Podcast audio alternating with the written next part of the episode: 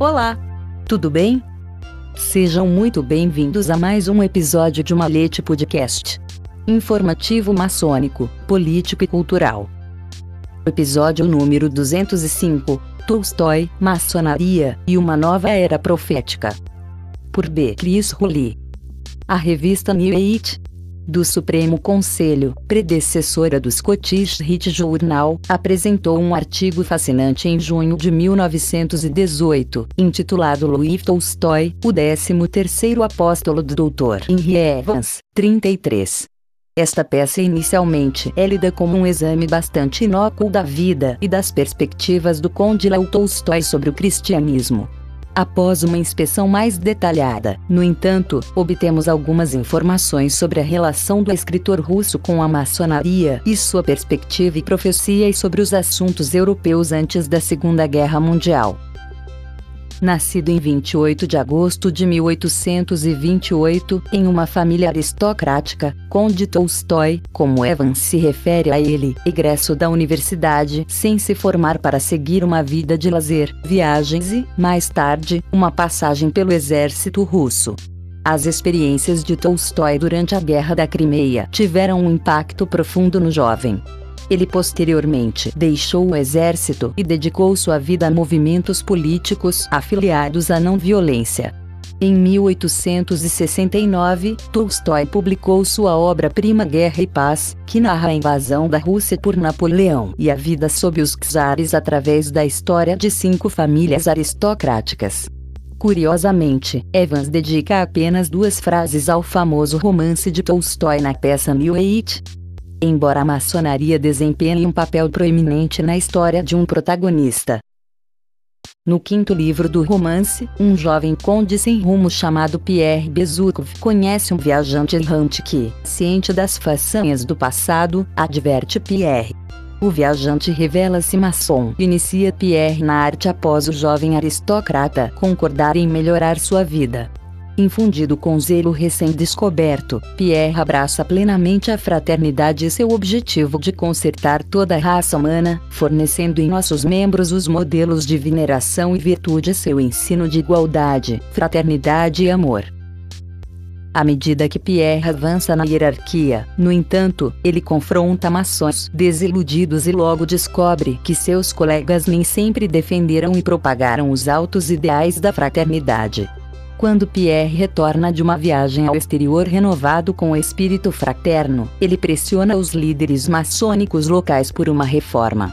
Não basta esconder nossos mistérios no segredo de nossas lojas, declara o jovem. É necessário agir.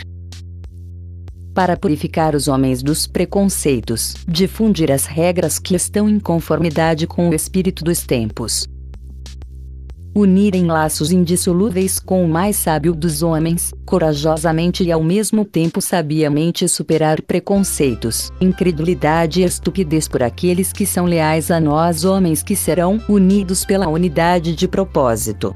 Por meio das lutas de Pierre, Tolstói lembra ao leitor que mesmo a instituição com mais princípios pode se tornar ineficaz se seus próprios adeptos não forem bem-vindos para mudar. Deve-se notar aqui que Tolstói não era maçom, e que os estudiosos notaram que a maçonaria russa contemporânea serviu como um procurador adequado para o Estado e a Igreja Ortodoxa Russa por suas ideias liberais. Muitos de seus escritos, de publicação proibida na Rússia, circularam manuscritos de mão em mão. Tolstói eventualmente mudaria seu foco para a religião e sua marca pessoal de cristianismo. Ele abandonou a arte pela arte, Evans continua, e se dedicou à exposição de sua fé, derramando em rápida sucessão obras como Minha Religião, O Reino de Deus e O que é Religião. Sua retórica alarmou o establishment político e religioso russo e, como resultado, ele foi formalmente excomungado da Igreja Ortodoxa do país em 1901. No entanto, a mensagem pacifista de Tolstói repercutiu em intelectuais russos e estrangeiros e encontrou voz em outras publicações. Tópicos semelhantes eventualmente apareceriam na nova era, especialmente após o fim da Primeira Guerra Mundial, quando os governos e seus cidadãos começaram a avaliar criticamente as consequências da guerra.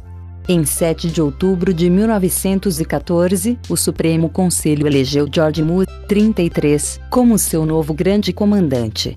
Sob sua administração, a nova era se inclinou para esses tópicos e outros, publicando artigos sobre pacifismo, americanismo e uma série recorrente sobre os esforços para estabelecer um departamento de educação federal. Essa mudança de tom talvez seja melhor exemplificada no cabeçalho da revista, que passou de uma publicação dedicada à literatura, ciência e maçonaria para a maçonaria e sua relação com os problemas atuais. Evans conclui sua própria peça recontando a história da sobrinha de Tolstói visitando seu tio-avô no outono de 1910. Quando perguntado sobre seus pensamentos sobre o futuro, Tolstói recostou-se na cadeira, fechou os olhos e começou a expor a questão. Em 1915, ele profetizou: uma estranha figura do norte, um novo Napoleão, entra no palco do drama sangrento. É um homem de pouca formação militar, escritor ou jornalista. O fim da grande calamidade marcará uma nova era política para o velho mundo. Não restarão impérios ou reinos, mas o mundo formará uma federação dos Estados Unidos das Nações. Evans termina sua submissão simplesmente pedindo aos leitores que interpretem a visão de Tolstói por si mesmos, e podemos ver nas palavras de Tolstói indícios proféticos da Alemanha nazista, da Itália fascista e da União Soviética, bem como federações como a Liga das Nações e as Nações Unidas.